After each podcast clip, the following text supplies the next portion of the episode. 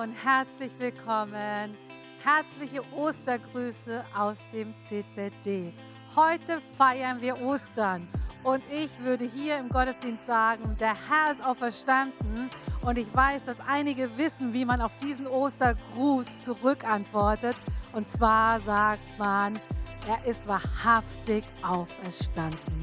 Ist das nicht genial, dass wir heute Ostern feiern dürfen? Und heute geht es nicht um einen Osterhasen oder um Ostereier suchen. Das gehört mit dazu und ich glaube, unsere Kinder sind richtig begeistert, dass sie das heute machen dürfen.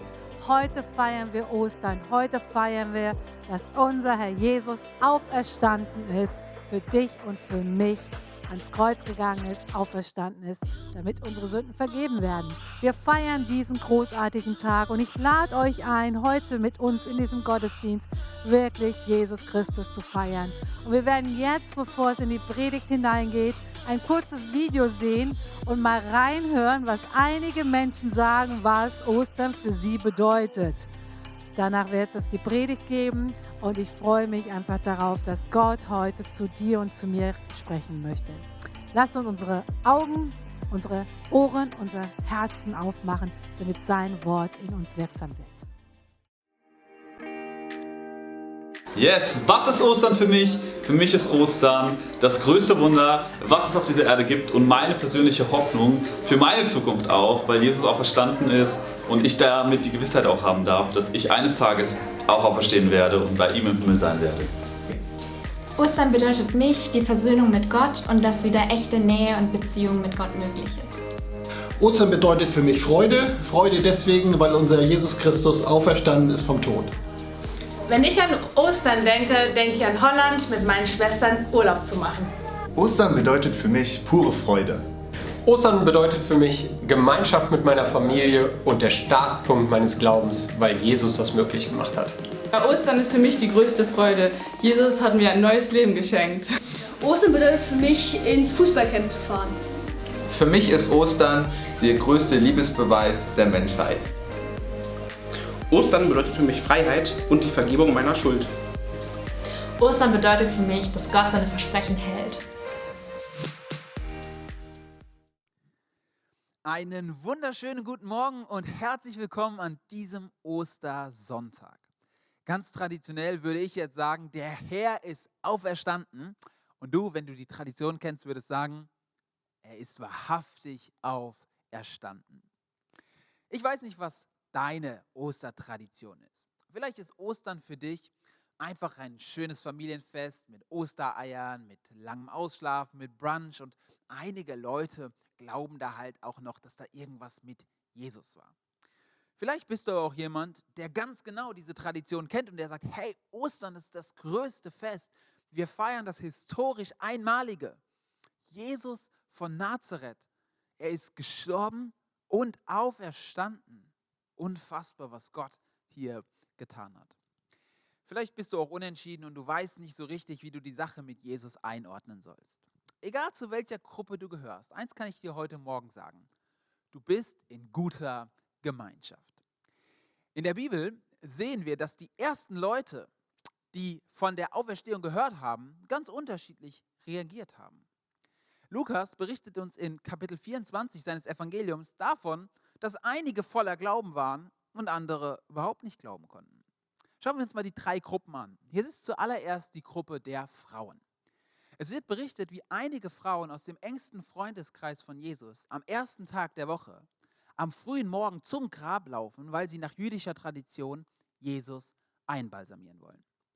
Sie kommen also zum Grab und zu ihrem Erstaunen, der Stein ist weg. Nicht nur ist der Stein weg, sondern sie schauen ins Grab rein und Jesus ist weg.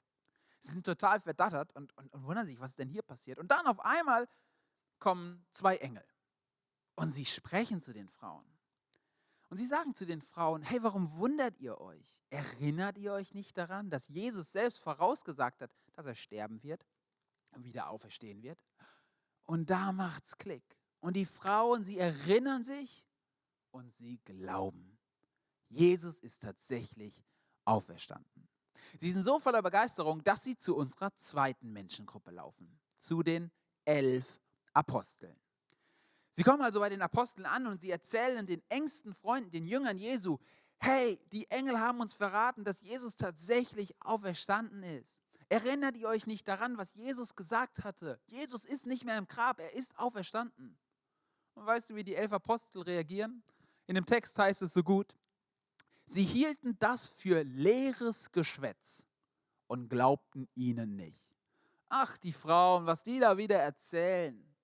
Sie hörten es und sie konnten es nicht glauben.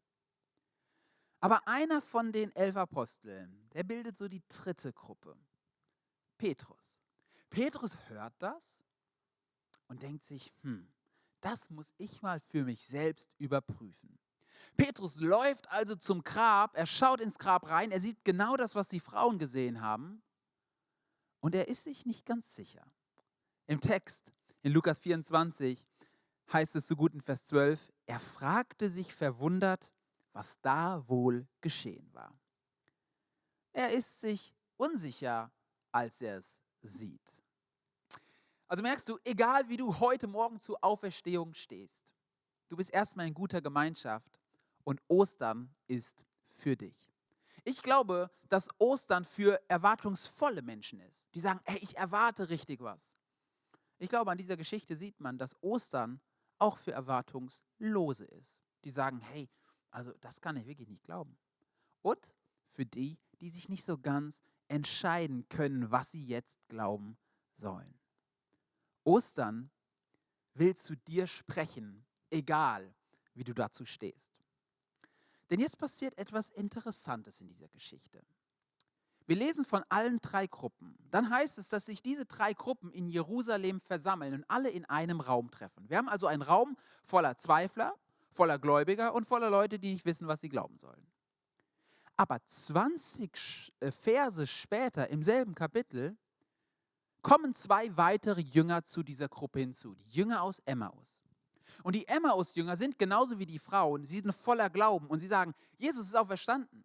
Aber bevor sie ein Wort sagen können, antwortet die gesamte Gruppe in diesem Raum mit folgendem.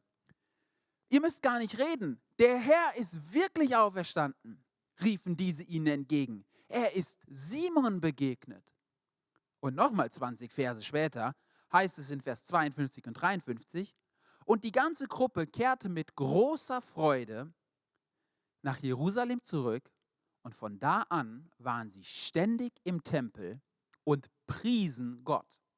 Und warum priesen sie Gott im Tempel? Ja, weil Jesus auferstanden war.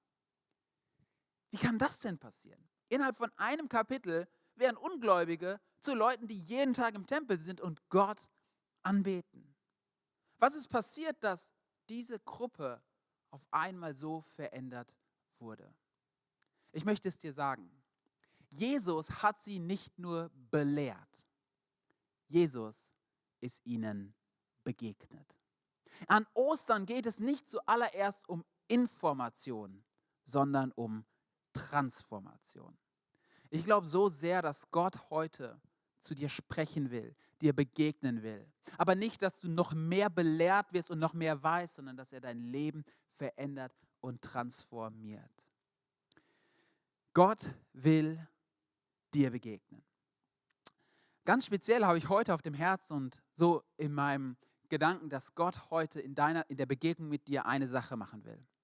Er will dich befreien. Er will dich frei machen von Dingen, die dich gefangen halten. Ich möchte heute mit uns über Freiheit sprechen. Denn ich glaube daran, dass der Ostersonntag ein riesengroßes Versprechen für Freiheit bereithält.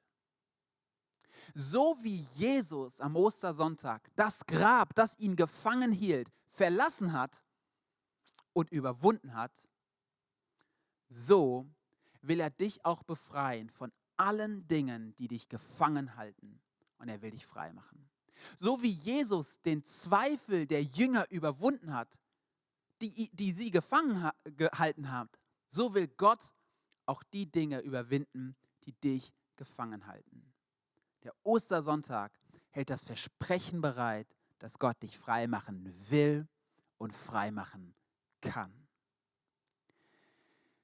Vor einigen Wochen habe ich mit einer ähm, aus unserer Kirche so per WhatsApp geschrieben und habe sie gefragt, hey, wie kommst du so durch den Lockdown? Ähm, ich dachte einfach mal, ich horche nach, wie es Menschen so geht. Und wir haben eine Weile hin und her geschrieben und auf einmal schreibt sie zum Abschluss so folgenden Satz. Ich freue mich schon sehr auf die Normalität und somit auf die Freiheit. Interessant.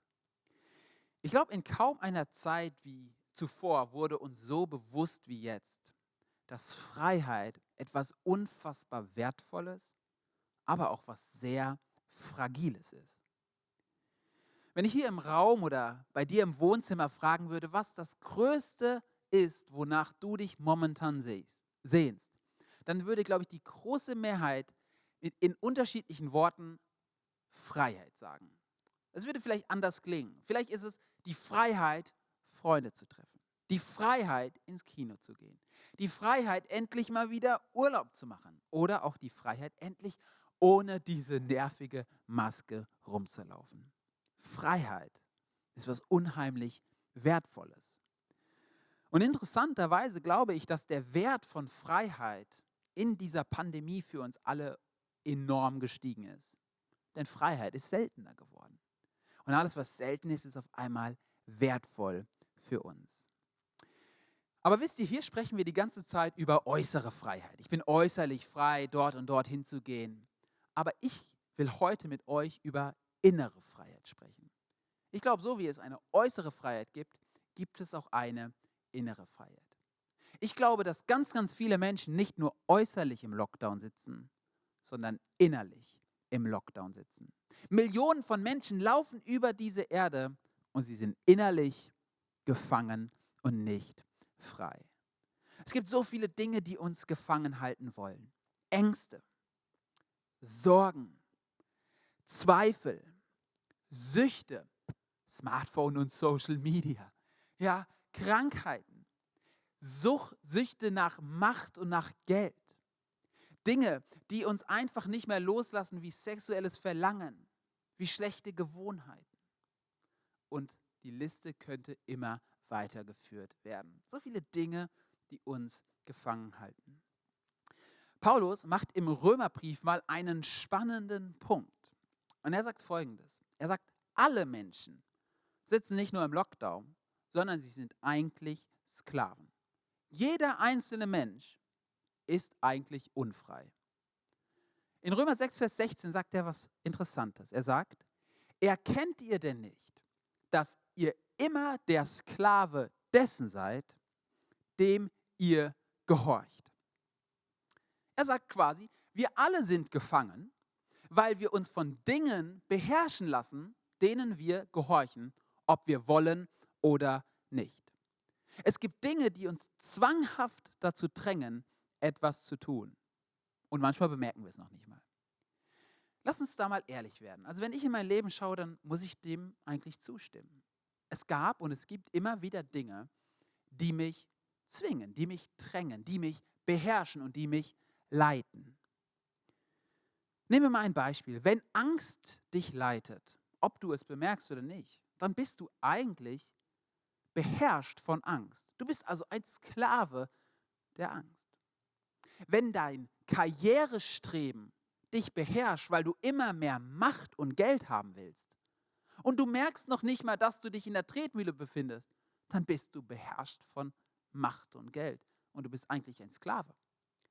Wenn du die Wut, wenn die Wut dich kontrolliert und du komischerweise immer wieder diese Ausraster hast und du einfach manchmal explodieren könntest, dann bist du in diesem Moment beherrscht von Wut. Du kannst ihr nichts entgegensetzen. Du tust genau das, was die Wut will.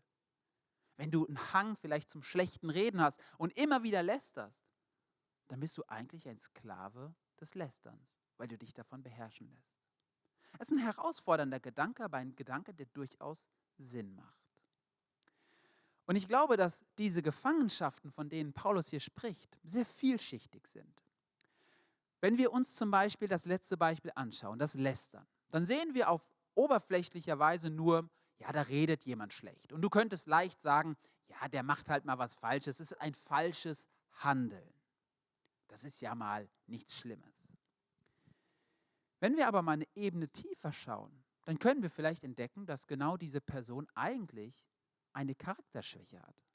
Und dass diese Person wie ein roter Faden durch ihr Leben sich zieht, dass diese Person sich immer über andere Menschen erheben will, um besser dazustehen. Das kann durchaus sein. Aber woher kommt das? Wir merken, da steckt noch was Tieferes. Und es kann sein, dass diese Person eine Prägung oder ich nenne es mal einen Schatten in ihrem Leben hat, der aus der Kindheit schon kommt. Sie wurde nicht, sie wurde nicht beachtet von ihren Eltern, hat keine Aufmerksamkeit bekommen und daraus entwickelt sich immer so diese Mission, ich will gut dastehen. Der Autor Pete Scazzaro nennt das Ganze Schattenmissionen. Und so glaube ich tatsächlich, dass unser Leben in dieser Welt hier ganz oft bestimmt ist von Schattenmissionen, von Dingen, die durch die Sünde in unser Leben gekommen sind und die uns jetzt beherrschen. Vor einigen Jahren saß ich mal der, in der Bibelschule und habe an einer Predigt geschrieben. Und da habe ich was beobachten können draußen im Hof, was die Sache sehr, sehr gut ähm, erläutert oder zeigt. Es hatte morgens geregnet und es war Mittag geworden und hatte aufgehört zu regnen und in der Mitte des Hofes war eine riesengroße Pfütze. Die war bestimmt so 10 Zentimeter tief und war sehr, sehr groß. Und jetzt kam was Interessantes. Ein Mensch nach dem anderen ist durch diesen Hof gelaufen. Und weißt du, was das Gute ist? Jeder Erwachsene hat das Gleiche getan. Er ist auf die Pfütze zu, hat einen riesengroßen Bogen um die Pfütze gemacht und ist weitergelaufen. Aber dann kamen Kinder. Und ich glaube, ich muss gar nicht weiterreden, was passiert ist. Als wären sie magisch angezogen, sie kommen in den Hof, sie sehen diese Pfütze, sie lächeln sich an, in der schönen Schulkleidung mit dem Rucksack auf dem Rücken, ab durch die Mitte. Noch ein paar Mal rumgesprungen, noch ein paar Mal rumgestampft. Und wisst ihr was? Es war so lustig, weil jedes einzelne Kind, was von der Schule kam, genau das Gleiche getan hat. Sie waren wie magisch angezogen, fast wie fremdgesteuert. Ich muss in diese Pfütze rein. Und wisst ihr, bei Kindern ist es was unheimlich Lustiges. Man kann es beobachten und denkt sich einfach nur, hey, so war ich wahrscheinlich früher auch. Aber ich glaube, das steht sinnbildlich für das, was auch mit uns Erwachsenen bei anderen Dingen passiert.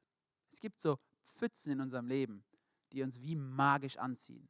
Angst, Wut, Macht, Geld, Verführungen. Und wir sind quasi wie hypnotisiert und wir laufen auf sie zu und wir können dem gar nichts entgegensetzen. Meine Frage an dich wäre folgende. Was sind die Pfützen in deinem Leben? Was sind die Dinge, die dich beherrschen wollen?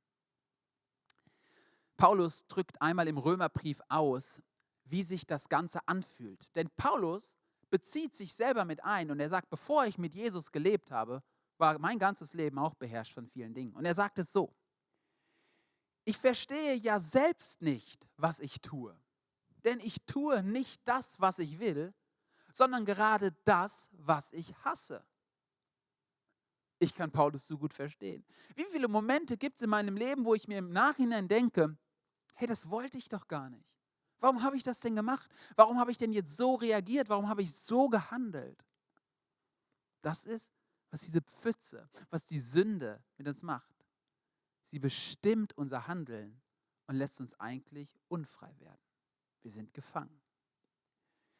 Der Philosoph Jean-Jacques Rousseau hat mal Folgendes über die Freiheit gesagt. Unfassbar spannend.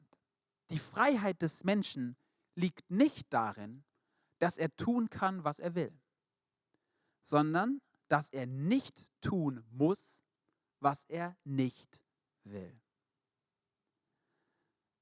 Spannend.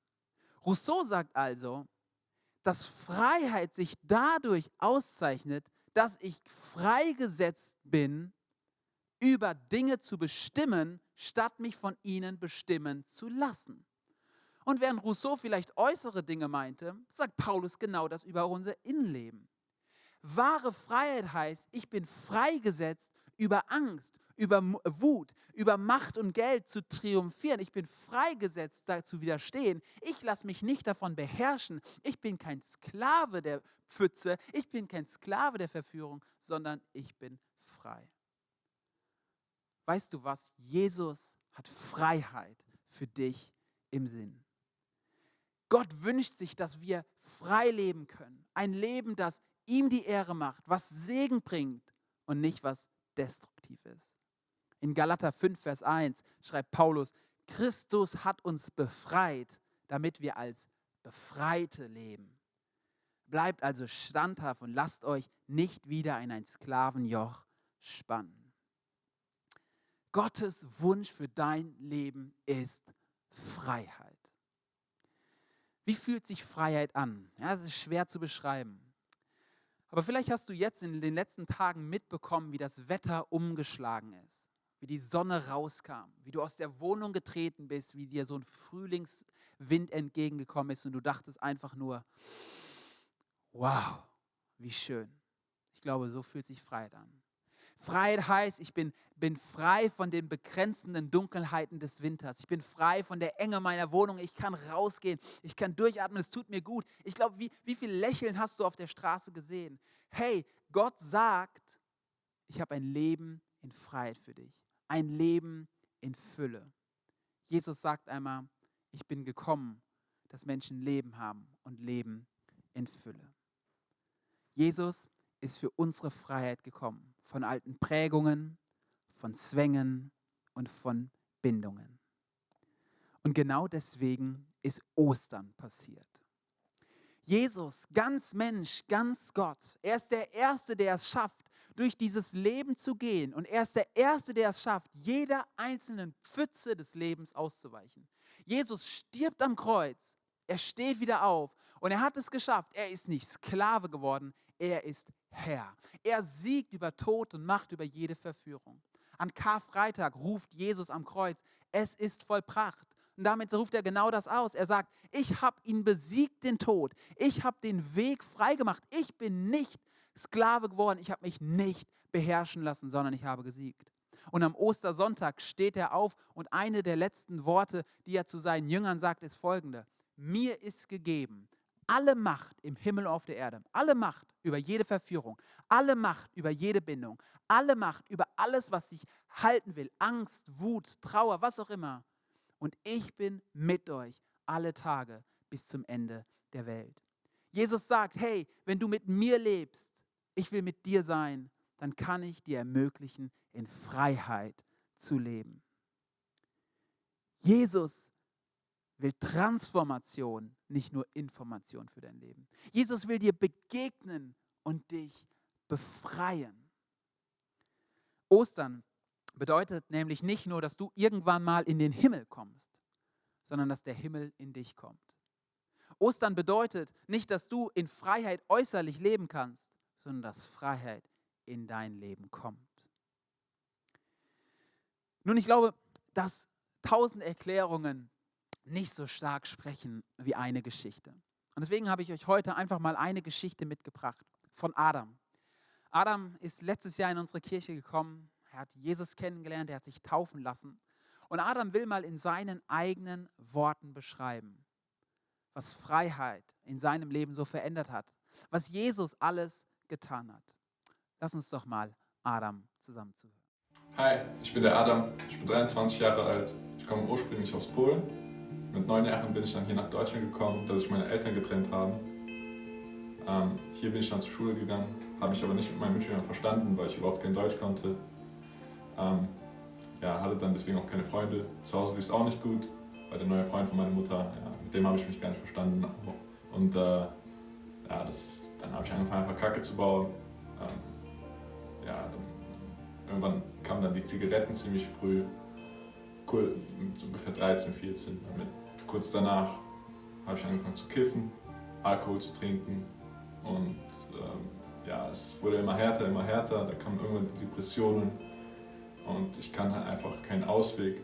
Ich war mega traurig immer und ähm, ja, dann habe ich mir da, es muss da irgendwie einen Ausweg geben, habe mich dann auf die Suche gemacht und einfach YouTube-Videos geschaut über verschiedene Religionen.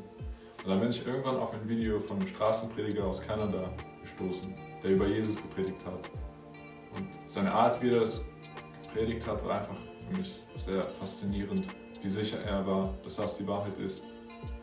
Und da ich, nachdem ich wirklich so um die Hälfte seiner Videos geschaut habe, habe ich beschlossen, einfach zu Jesus zu beten, damit er mir den Weg zeigt, die Wahrheit zeigt.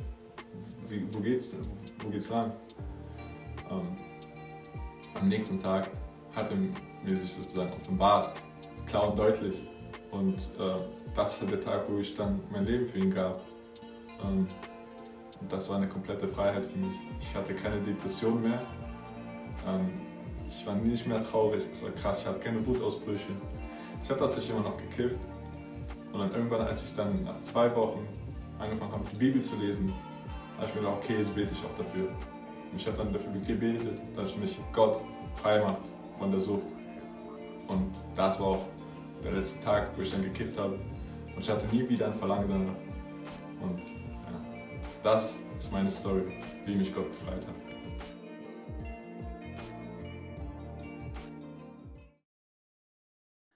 Wow, was eine geniale Geschichte.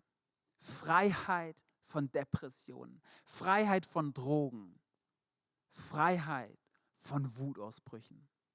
Und ich möchte dir eins sagen, Gott hält genau das heute für dich an Ostern bereit, Freiheit. Aber wie komme ich denn jetzt in diese Freiheit? Ich glaube, es gibt immer zwei Wege, wie wir Ziele erreichen können. Erstens, ich mache es selbst. Und zweitens, ich vertraue auf Gott. Der große Unterschied ist folgender. Selbstvertrauen schöpft aus deinem Potenzial. Gottvertrauen schöpft aus Gottes Potenzial. Und wisst ihr, an Oster, am Ostersonntag hat Jesus uns eins für alle Mal gezeigt, er hat das Potenzial, er hat die Kraft, er hat die Macht, alles zu überwinden. Jede Angst, jede Bindung, jede Sünde, jede Schuld. Und deswegen ist seine Einladung heute ganz einfach. Warum lässt du dich nicht von ihm befreien? Warum vertraust du nicht auf seine Kraft? Aber wie geht das ganz konkret? Ich habe zwei simple Punkte für dich. Erstens, lass dich von Jesus befreien. Die Bibel nennt das Glauben. Glauben heißt, ich glaube tatsächlich daran, dass Jesus für mich gestorben und auferstanden ist. Ich glaube, dass er das für mich getan hat. Ich glaube daran, dass ich, wenn ich an ihn glaube, mit ihm gestorben und auferstanden bin und ein neues Leben bekomme. Die Bibel sagt, wenn wir an ihn glauben, sind wir ein neues Leben, eine neue Kreatur, eine neue Schöpfung. Wir sind frei gemacht von ihm. Vor einigen Jahren, im Jahr 2008, gab es die bewegende Geschichte von Thomas Vander. Thomas Vander war ein amerikanischer Pfarrer, der sechs Söhne hatte. Sein jüngster Sohn Joseph hatte das Down-Syndrom. Und eines Tages ist sein Sohn Joseph durch das Grundstück der Familie gelaufen. Die hatten so einen Hof. Und auf einmal ist Joseph durch ein Loch im Boden gefallen und war verschwunden.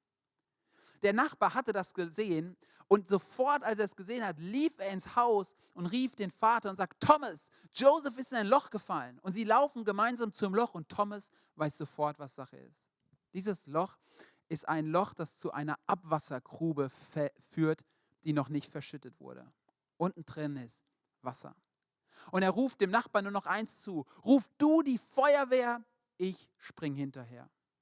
Und der Vater Thomas Wander springt hinterher in diese Abwassergrube, um seinem Sohn, der das Down-Syndrom hat, zu retten. Als die Polizei oder die Feuerwehr eintrifft, sehen sie Folgendes. Unten in der Grube ist Thomas Wander. Und er hat seinen Sohn, der einige Kilos wiegt, auf seine Schultern gehievt. Sich an der Wand abgestürzt und mit letzter Kraft hält er Joseph über Wasser, damit dieser nicht ertrinkt. Und die Feuerwehr greift Joseph und rettet ihn aus dem Loch. Und in dem Moment wird leider der Vater ohnmächtig. Er fällt unter Wasser und er stirbt. Das ist eine wahre Geschichte. Thomas Vander geht in Gefangenschaft in die Grube, um seinem Sohn die Freiheit zu schenken. Das ist das Evangelium. Das ist es, was Jesus am Ostern getan hat. Er geht ins Loch. Er lässt sich gefangen halten. Er stirbt für dich und für mich. Und wie können wir darauf reagieren? Mit Glauben. Dass wir sagen, das ist wahr, Jesus. Ich will es annehmen. Ich will mich von dir befreien lassen. Wenn wir gleich beten, lade ich dich ein, mit mir zu beten und zu sagen, ja, ich will wieder mit Jesus leben. Ich will mich von ihm retten lassen. Der zweite Schritt, den wir ganz konkret gehen können, ist folgender. Lass dich heilen.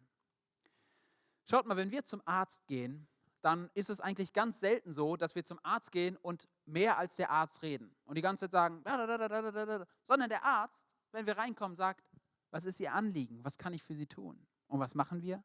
Wir sagen, ich habe hier Schmerzen oder ich habe hier Schmerzen, können Sie mir helfen? Und genau dasselbe gilt auch für Gott. Gott will unser Arzt sein. Und ich glaube, manchmal bedarf es dem Punkt, dass wir zu Gott kommen und dass wir sagen, Gott, hier bin ich gefangen. Hier werde ich zum Beispiel von Macht und Geld gesteuert. Hier werde ich von Wut gesteuert. Könntest du mich hier frei machen? Weißt du, ich glaube, dafür braucht es manchmal Freunde, die mit dir Jesus nachfolgen, wo du gemeinsam manchmal deine Schuld bekennen kannst und sagst, ich brauche Hilfe, kannst du für mich beten. Dafür haben wir Kleingruppen, Kleingruppen, in denen wir gemeinsam unsere Wunden zeigen können und geheilt werden können. Und weißt du was, manchmal braucht es dafür auch professioneller Seelsorge oder Therapie, damit, Dinge heilen können durch die Kraft Jesu. Jesus will dich auch heilen. Ich lade dich so sehr ein. Gott kann nur das heilen, was du ihm zeigst. Er kann nicht das heilen, was du vor ihm versteckst. Deswegen möchte ich dich auch heute einladen, selbst wenn du schon lange mit Jesus lebst, gibt es Bereiche, in denen du ehrlich werden musst und sagen musst, ja, hier bin ich noch gefangen. Hier brauche ich Freiheit. Dann lass dich von Gott heilen. Zum Schluss möchte ich eine letzte Frage beantworten. Heißt das denn, David, dass ich mich jetzt an Jesus binden muss? Kann ich nicht selber einfach frei sein? Ich kann doch einfach selber mein Leben gestalten und glücklich sein. Warum brauche ich denn diesen Jesus? Ich möchte es dir mit einem Bild aus meiner Kindheit beantworten, was es sehr gut bezeigt. Wenn windiges Wetter war, dann sind meine Geschwister und ich manchmal auf einen Hügel gegangen und wir haben eine Sache steigen lassen. Drachen. Vielleicht kennst du diese Erinnerung. Und weißt du, was das Schöne an Drachen ist? Sie flattern in der Luft und sie bilden ein wunderschönes Bild und es sieht gut aus. Drachen, das sieht nach Freiheit aus. Aber weißt du, was Interessantes ist? Der Drache ist eigentlich nicht frei. Da ist eine dünne Schnur, die man von ferne nicht sieht, die ich in der Hand halte. Und diese Schnur, diese Bindung, diese Verankerung, sie ermöglicht dem Drachen wirklich frei zu sein. Wenn diese Bindung nicht da wäre, wird der Drachen wieder abstürzen. Ich will dir eins sagen, Wahre Freiheit braucht gute Bindung. Wahre Freiheit braucht eine Verankerung in der Hand Jesu. Und dann kannst du wie dieser Drache wirklich steigen, dann kannst du wirklich frei sein und nicht abstürzen. Ich möchte dich jetzt einfach einladen, gemeinsam mit mir zu beten. Ostern heißt Freiheit für dich und mich. Wenn du zu einer der beiden Gruppen gehörst, die ich am Ende angesprochen habe, dann mach doch einfach dieses Gebet jetzt zu deinem. Leg doch mal deine Hand auf dein Herz und bete mit mir. Herr Jesus, ich danke dir dafür, dass du an Ostern gestorben und auferstanden bist und wir jetzt frei sein dürfen. Danke, dass du uns frei machen willst. Und ich bete für jeden, der sich heute von dir befreien lassen will, der durch Glauben erstmals annehmen will, von dir gerettet zu werden.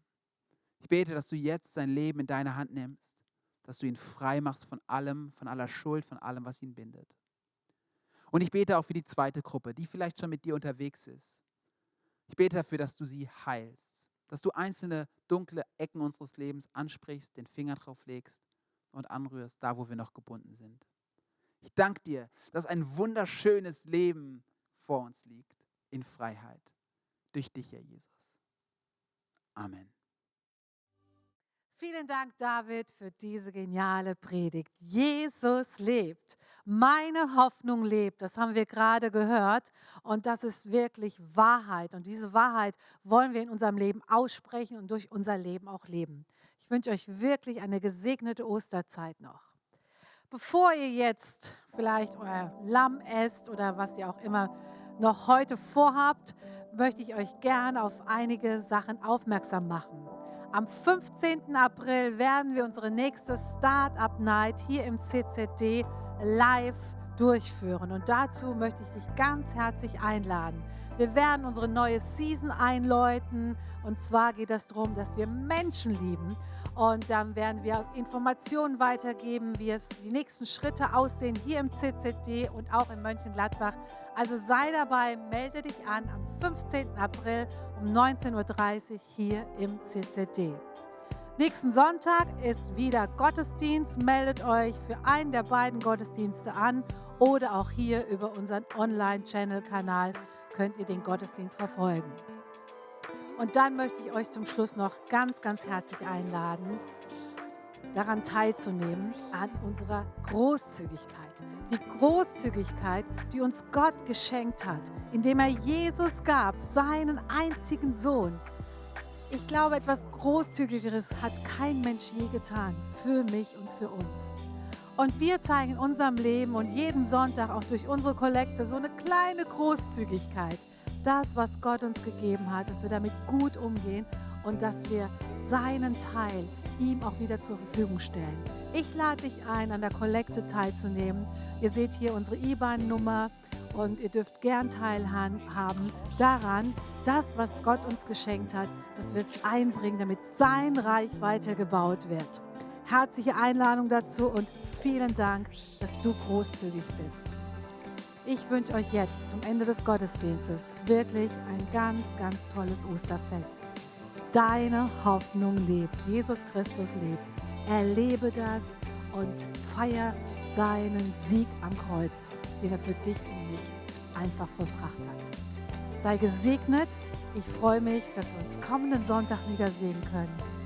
Ganz, ganz herzliche Grüße aus dem CCT.